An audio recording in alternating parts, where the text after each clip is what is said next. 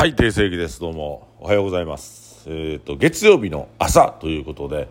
えー今日からまた1週間が始まりますね。えーこの金土日、あのー、イノテンズではいろんなイベントを催してまして、まあ、たくさんの方に来ていただけたと、昨日も絶景行ったんですけども、結構遅い時間まで皆さんね、盛り上がって、あの、すごく僕にとって嬉しい光景でございます。えっ、と、僕の近況を申しますと、えービオフェルミンをね、飲んでまして、腸内環境を整えようと今、腸活しておりまして、えー基本的には納豆、あの、メカブ、もずく、ひじきなどを、えー多めにとってから、えーちょっと腸の環境を整えて、あと運動はそんなにできる時間ないので、週2回天王寺から、えーとお店まで歩いて出勤してます。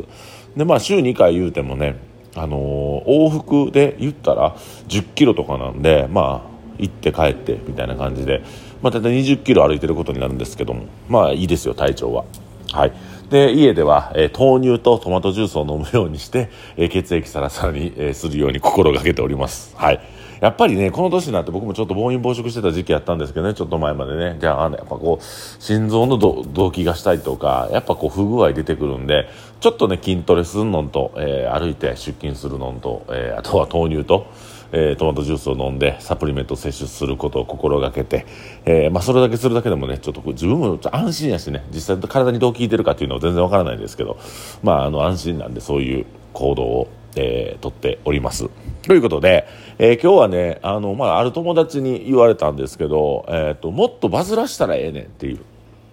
もっとバズらしたらええねんって、まあ、イコールもっと流行らしたらいいねんっていうことなんですけど、この言葉を聞いて皆さんどう思いますか？もっとイノテンズは盛り上がってほしいとか、もっとお客さん来てほしいとか、思いますでしょうか、えー僕正直言うともうこれぐらいでいいなと思ってます。あのー変に今、わーっと盛り上がるよりも、えーちょっとまあ今ぐらいの感じで、あの、歩幅は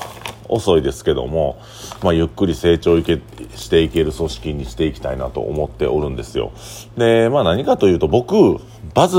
バズらすの得意なんです。えー僕のことをよく知ってる方なら、えーお分かりやと思うんですけど、僕結構こうバズらすテクニックを持っていまして、何かと申しますと、まあ、えっ、と、一番初めで言うところの、まあ、命食堂をオープンした時っていうのは、お洋服関係とか、えーあとは僕バンダの講師をやってたんで、まあ、その生徒周りが、えー来るようになったと美容師の周りとか、まあ、一バズらせしたんですね。でそこから23年お店をやってきたんですけども、まあ、売り上げも腹倍になってもう親子2人食うてやっとっていうところでうんと利益が全然残らなかったというところで次に僕が手をつけたのは何かというとナイトスクープですね。ナイトスクープに出ることによって、えーお店がすごく流行りました。でその前に、えっと、ジャルやるという番組で、えースパゲッティ、本来なかったメニューのスパゲッティを出して、まあお店を一旦ドカーッと盛り上げて、そこからまあゆっくりまた、はえーなんていうかな、一旦2週間ぐらいすごいピークでお客さん来るんですよ。ただ、その間にね、常連さんが来なくなる。常連さんが居心地悪くなるんですよ。まあこれの話ちょっと後でしますけど。で、ナイトスクープ出て、で、その後になんか、えーあれですね、ブラックマンデーちゃうわ、えーメッセンジャーの、えー、〇〇がどうのこうの、〇〇で、まあ、あって、そういう番組出て、で、あとは、用意どんも出ました。で、そうやって数々のテレビ番組に出たりとか、えーもう一つはね、あの、ブライアン・ザ・サンっていう、こう、バンドの、バンドをね、してる子たちの、えー MC を、え5年ぐらいやって、もう5年かな ?3、4年、3年、3年かな ?3 年ぐらいやってまして、まあそこでブライアン・ザ・さんのファンの子と、子とか、まああの、いろんなフェスとかで MC とかもやってたんで、まあそういうふうに、うんと僕が MC やってたイベントのお客さんとか、その配信番組の人らが来るようになってくれました。こういったように、まあ通常の人はできないバズらせ方っていうのは僕は割と得意だと。メディアとかテレビとか使ったバズらせ方は割と上手なんですよ。で、それを散々やってみてどう思ったかって言ったら、バズらしても意味ないなっていうことなんですね。あのインスタグラムとかで、えっ、と、お客さん来てくれることはあるんですけども、やっぱり来ることが目的で、食べることを楽しむ人っていうのは本当に少ないです。で、それで気に入ってもらって常連化していく、行ってもらえる方もいらっしゃるんですけども、あの、パーセンテージとしてはすごく少ないんですよね。だから、あの、僕、そのネットとか、あと広告とか、えー特に、あの、何ですかね、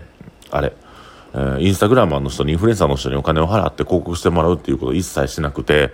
あの、何かというとね、一回バズってもあんま意味ないんですよね。あの、その週は忙しくなるし、その次の週は忙しくなるかもしらんけど、トータルで見た場合、スタッフの、なんて言うんかな、スタッフのこの能力自体が高まったりすることはないんですよ。ただひたすら忙しかったで終わってしまう。それよりもバズらせることなく、まあ、地道にお客さんを掴んでいきながら、と働いてる店主のみんなが、ゆっくりでもいいから、あの、成長していって、まあ、確実なお客さんを取っていくっていうところに、僕はシフトしてるんですよね。だから最近は実はテレビの取材とか一切受けてなくて、取材来てるんですよ。取材依頼来てるんですけど、全部断ってます。もう、フルで断ってますね。で、まあ、ミーツさんは、まあ、ちょっとつながりもあったりするんで、雑誌、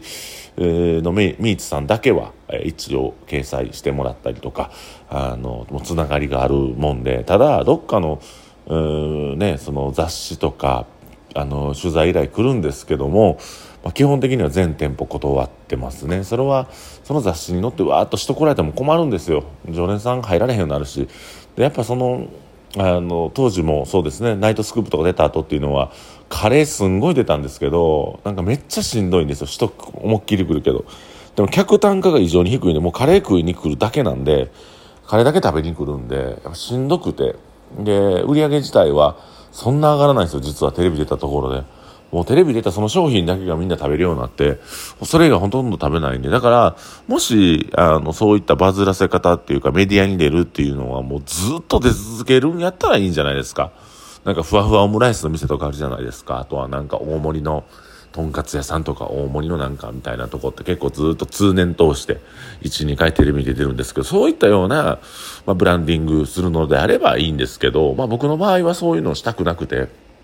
立ち飲み屋っていうのがあるんで、まあ言ってもね、サクッと飲んでサクッと帰ってほしい中で、パシャパシャパシャパシャ写真だけ撮られて、2、3品頼んで、なんかあれ、ああだこうだ聞かれんのってもう飽きたというか、もう散々それしたんで、うん、だからバズらせないっていうのはね、ま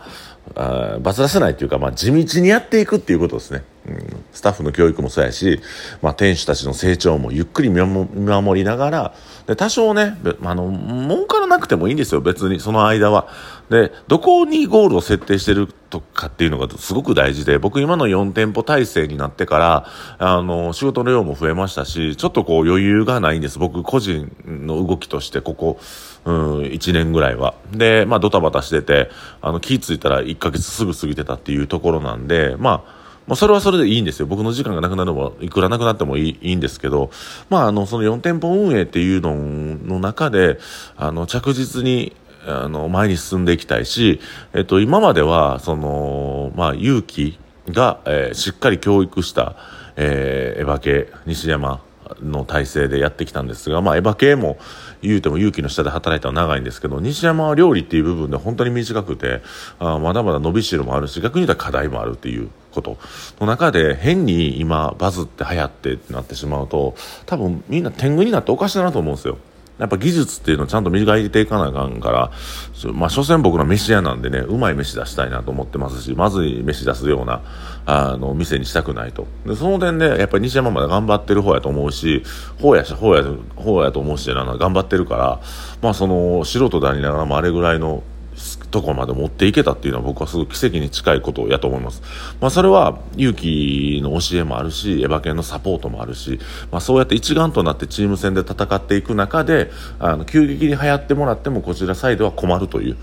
うん。なんで、あのー、まあ言うてもね、1年も2年もね、そのお店でやったらプロですよ。プロとしての仕事をしていくためには実力を伸ばしていかなあかん。その実力を伸ばしていくためには、あのー、いきなり流行ってしまうと、やっぱりこう、うん、そうやな、いきなり流行ってしまうと、